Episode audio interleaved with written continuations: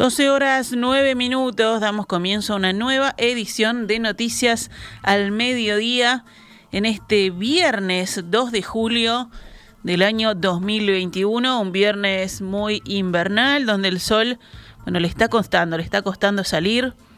Vamos ahora sí con la información. El secretario general de la Junta Nacional de Drogas, Daniel Radío, aseguró que el artículo que se incluye en la rendición de cuentas, donde se habilita al Ministerio del Interior a tener información acerca de la dirección y ubicaciones de los clubes canábicos y autocultivadores registrados en el IRCA, es un error y que hay que extirparlo, dijo Radío que fue una sorpresa para todos, dijo esta mañana en Perspectiva Radio y aclaró además que no se trata de lo que hablaron meses atrás con el ex ministro del Interior, Jorge Larrañaga, ni con el actual ministro, Luis Alberto Heber, sino que va más allá, es un cambio más realista que el rey y consultado sobre cómo llegó esa modificación a la rendición de cuentas sin su conocimiento, indicó que fue una iniciativa de algún subalterno del Ministerio del Interior. Nosotros tuvimos más de una conversación con el exministro Larrañaga por este tema, pero él nunca buscó esta deslealtad institucional de interferir con otros roles de otra institución, aseguró el secretario y afirmó que esto afecta al país. Esto lo único que hace es generar un problema, este, ya no digo a la coalición, al, país, ¿no? Entonces este, nos parece que no, no resuelve nada, este, genera eh, que las instituciones se pisen en sus funciones, eh, eh, parte, su punto de partida es de una mirada prejuiciosa con respecto al tema. Es un artículo claramente nostálgico hay que, que hay que retirar. En la misma línea, Radio insistió en que esto atenta contra la confidencialidad que se les prometió a los usuarios registrados y lo calificó como algo desleal y un engaño. Imagínense, tenemos 60.000 registrados a los que le vamos a decir, mira, te dijimos esto, pero ahora vamos a hacer lo contrario. Vos vení tranquilo, anotate acá que tus datos van a ser reservados. Y ahora les vamos a... Los, vamos a los engañamos. No, no, yo me parece que el Estado uruguayo... A ver, este, insisto, ni las autoridades actuales del Ministerio, ni la Presidencia de la República, este, estamos eh, contestes con este artículo. El artículo va a volar porque genera, genera daño. El secretario aseguró que este tipo de proyectos no debería ser incluido en la rendición de cuentas porque no se está rindiendo cuenta de nada. Entre otros temas, dijo que no se trata de una negativa a colaborar con el Ministerio del Interior en lo que refiere a brindar información para apoyar a la seguridad, pero que este no es el canal, el cauce ni la argumentación para hacer este tipo de procedimientos donde no se garantiza el anonimato de los datos. Eso es lo que estamos procurando, anonimizar el dato y no este, tirar, los, tirar los datos al barrer. Mire, la mayoría de los legisladores que nos opusimos a este proyecto cuando se votó, yo no soy votante de esta ley, este, una de las razones que escribimos fue la existencia del registro. Ahora resulta que vamos a pasar de no queremos que exista el registro a el registro que se iba para un barril y un fregado. No, no hay que ser serio, ¿no? Radio agregó, pasamos de no querer un registro a aprovecharse de él.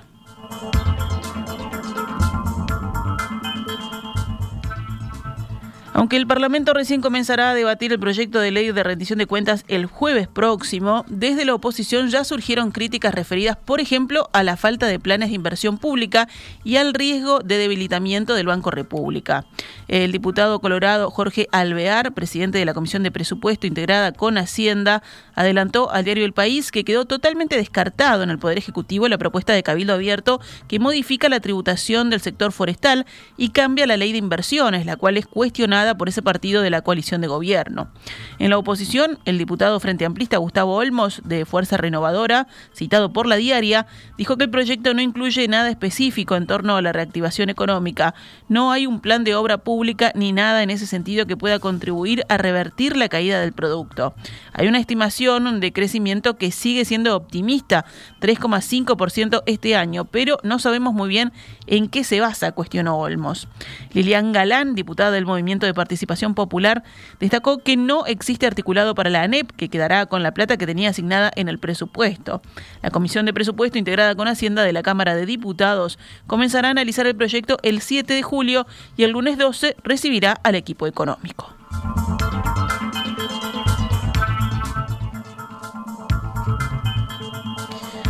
Pasamos ahora a noticias de la emergencia sanitaria. La de ayer fue otra jornada de baja de los principales indicadores de la pandemia de coronavirus en Uruguay.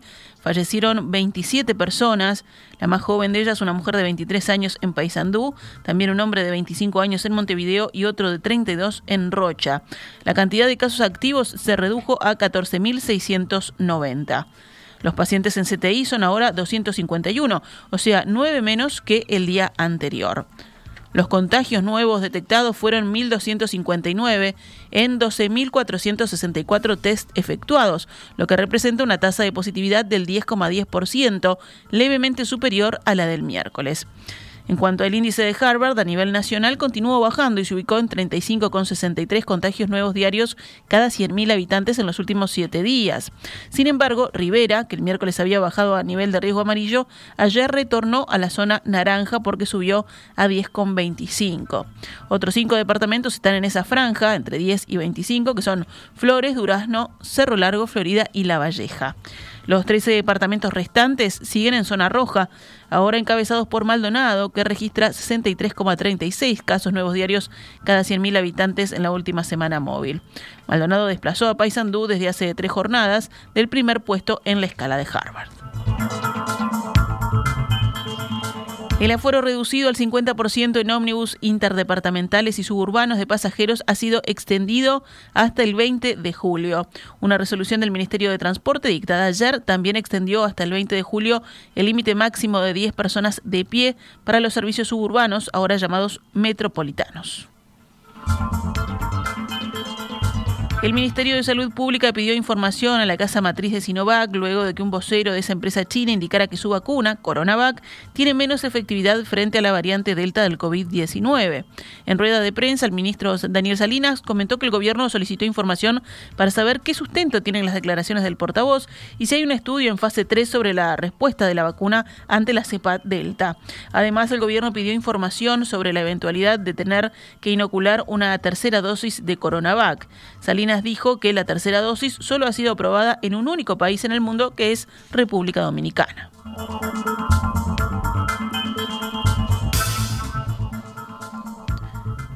Una mujer de 23 años que cursaba su octavo mes de embarazo falleció ayer en el departamento de Paysandú, de a causa del COVID-19. El bebé nació por cesárea hace aproximadamente 30 días, según informó a El País el director departamental de salud, Carlos Leoni. Según explicó el jerarca, el COVID fue determinante del fallecimiento de la joven, que tenía comorbilidades y no contaba con ninguna vacuna contra el coronavirus.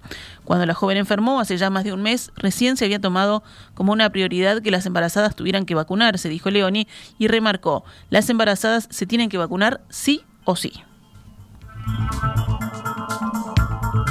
Vamos con otros temas del panorama nacional. La intendenta de Montevideo, Carolina Coso, y el ministro de Desarrollo Social, Martín Lema, inauguraron anoche el primer parador nocturno para personas en situación de calle que no quieren pasar la noche entera en algún refugio del Mides. Tras una recorrida por el local instalada en el Venódromo Municipal de Montevideo, en el Parque Valle, Cose y Lema destacaron la coordinación entre los gobiernos nacional y departamental, que en este caso son de diferentes partidos políticos. Este primer parador nocturno para personas que no quieran ir a refugios estará abierto desde las 9 de la noche a las 9 de la mañana. A partir de hoy, viernes 2 de julio, 160.000 jubilados y pensionistas de bajos recursos recibirán una partida extra especial de 2.565 pesos. El Banco de Previsión Social otorga por única vez en este mes de julio este beneficio que es adicional a la partida que se entrega a fin de año. Los beneficiarios serán los titulares de jubilaciones, pensiones por sobrevivencia o por vejez e invalidez mayores de 65 años al 31 de marzo de 2021 que perciban hasta 14.853 pesos y que vivan en hogares con ingresos promedio inferiores a ese monto, así como los beneficiarios también de la asistencia a la vejez. En educación secundaria pública, solo un 56% de los alumnos logró mantener un contacto activo con los cursos el año pasado. 2020 fue el primer año con suspensión de clases presenciales debido a la emergencia sanitaria. Una encuesta a docentes presentada por la ANEP indicó resultados altamente heterogéneos en el sistema estatal, según consigna hoy el observador. El documento de la Administración Nacional de Educación Pública, incluido en la presentación del proyecto de ley de rendición de cuentas, señala que un conjunto no mayoritario de estudiantes en todos los ciclos y modalidades no logró mantener un contacto asiduo durante la suspensión de las clases presenciales. En primaria el contacto fue del 92% de los alumnos, casi universal. Sin embargo, solo el 50% participó de las propuestas educativas de manera activa. En los liceos, el 63% logró mantener el contacto, pero solo 56% lo hizo en forma activa. Y en la UTU los porcentajes fueron de 59 y 49 respectivamente. Los resultados de la encuesta mostraron que tanto el contacto como la participación en las propuestas educativas fueron más bajos en promedio en los centros que atienden estudiantes de mayor vulnerabilidad social. De todas formas, el informe subrayó que estas diferencias no constituyeron un rango específico de la emergencia sanitaria, ya que en condiciones normales los resultados educativos se suelen estratificar según las condiciones de vulnerabilidad social.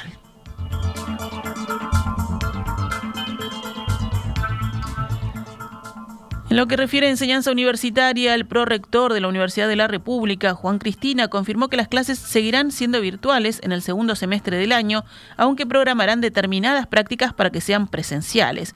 Cristina enfatizó que la UDELAR nunca cerró sus puertas y siguió con sus actividades de formación dentro de las posibilidades que las restricciones le permitieron. En el primer semestre de 2020, gracias a un enorme esfuerzo docente, se dictaron 2.770 unidades curriculares completas, indicó el prorector.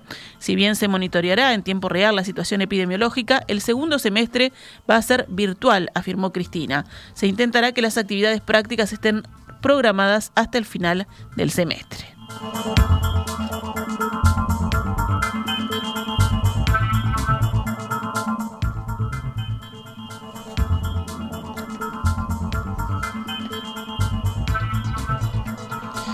Cerramos el panorama nacional con otras noticias. Esta mañana fue hallado sin vida un hombre en situación de calle en un estacionamiento de un supermercado en la zona de La Blanqueada. El hombre fallecido era un policía retirado de 62 años con problemas de consumo de alcohol. Vivía en una pensión y no era población atendida por el Ministerio de Desarrollo Social. Según informa el informativo de TNU, la cámara de seguridad del supermercado donde fue hallado registra que en la madrugada cayó desvanecido tras sufrir una convulsión. El hombre fue visto con vida por una pareja de indigentes que lo asistió con una frazada en horas de la noche. Horas después, en la mañana, una persona llamó a la policía para reportar su aparición. Desde el Ministerio de Desarrollo se informó que no recibieron ninguna llamada a la línea 0800 para reportarlo o solicitar ayuda. El ministro de Desarrollo Social, Martín Lema, y el director de la División Coordinación de Programas para Personas en Situación de Calle, Gabriel Cuña, asistieron en la mañana de este viernes al lugar del hecho donde la policía se encuentra investigando.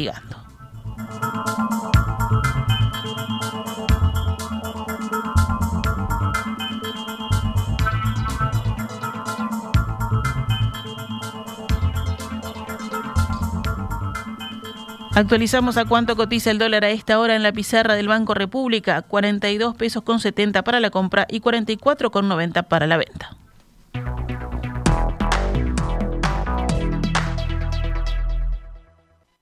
CX32 Radio Mundo, transmitiendo desde los 1170 kHz de su dial.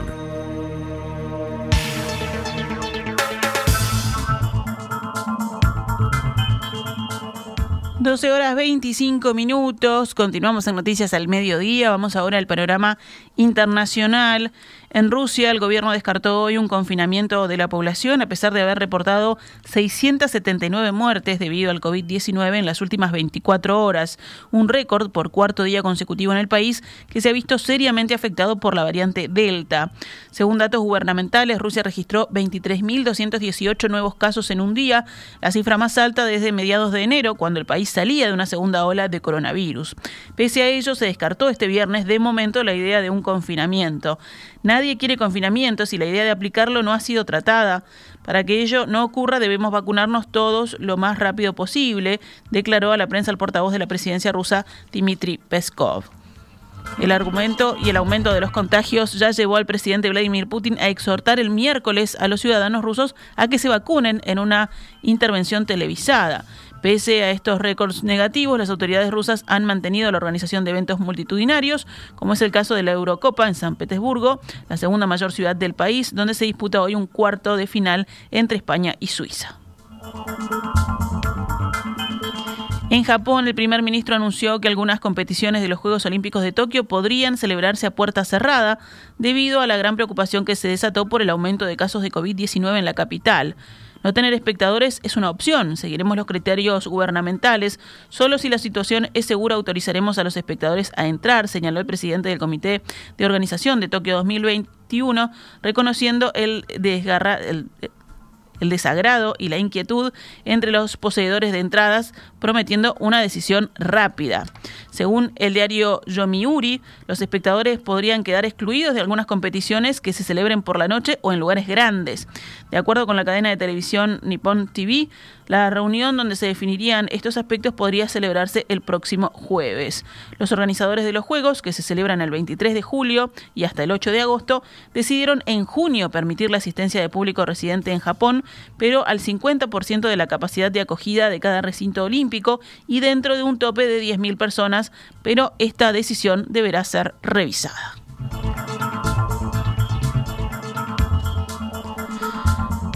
Nos vamos con los deportes. Uruguay estuvo cerca, pero perdió por un punto el partido de anoche ante República Checa, que era su última oportunidad para clasificarse a los Juegos Olímpicos de Tokio. República Checa venció 80 a 79 a Uruguay y fue el, es el resultado final del partido que dejó eliminado a los celestes en el preolímpico de Canadá. La selección uruguaya de fútbol playa derrotó 3 a 1 a Colombia y se clasificó primera en su grupo para semifinales de las eliminatorias del Mundial de Rusia a jugarse en agosto.